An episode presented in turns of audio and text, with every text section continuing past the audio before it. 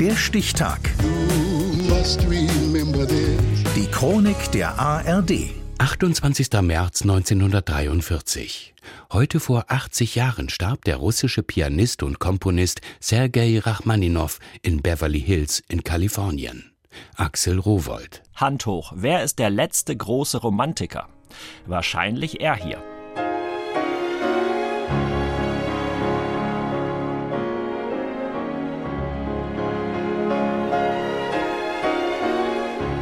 Sergei Rachmaninow. Diese Musik komponiert er sage und schreibe Mitte der 30er Jahre, in einer Epoche also, die nicht gerade von Romantik geprägt ist.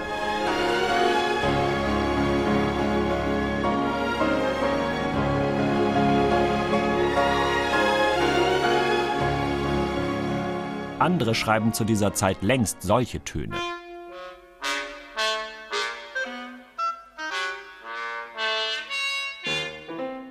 Anton Weberns atonale Zwölftonmusik.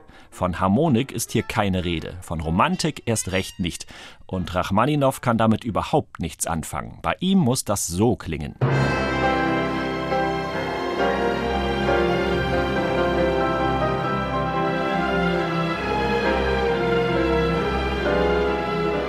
Die Musik muss aus dem Herzen kommen und zu Herzen gehen. Ob es Liebe, Bitterkeit oder Trauer ist, All diese Stimmungen gehen in meine Musik ein.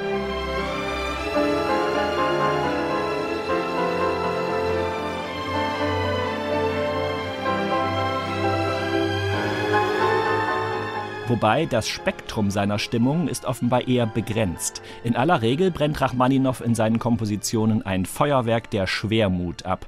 Die Stücke heißen nicht etwa Frühlingsreigen, sondern die Toteninsel.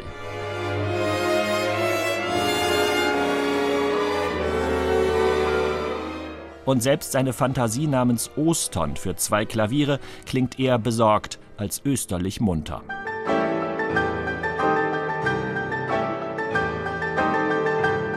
Es soll ein einziges Foto geben, auf dem Rachmaninow lacht. Woher kommt diese Trübsal?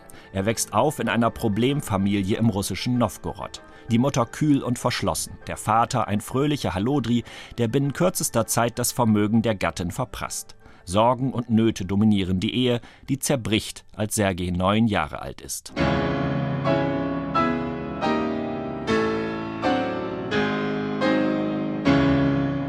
Aber die gestrenge Mutter erkennt das Talent des Sohnes und schickt ihn aufs Moskauer Konservatorium. Sergeis Abschlussarbeit, eine einaktige Oper, wird sofort ein Erfolg.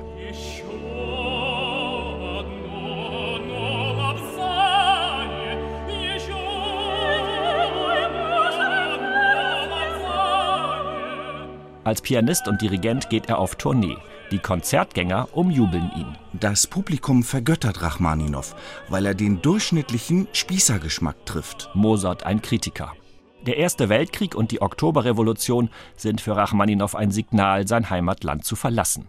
Inzwischen Familienvater geht er erst in die Schweiz und dann nach Amerika. Besonders dort kommt seine vermeintlich gefällige Musik an. Rachmaninow wird als Star gefeiert.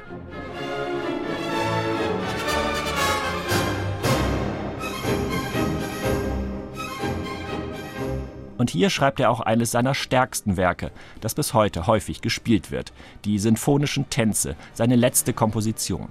Kurz vor seinem 70. Geburtstag stirbt Sergei Rachmaninow in Beverly Hills, heute vor 80 Jahren.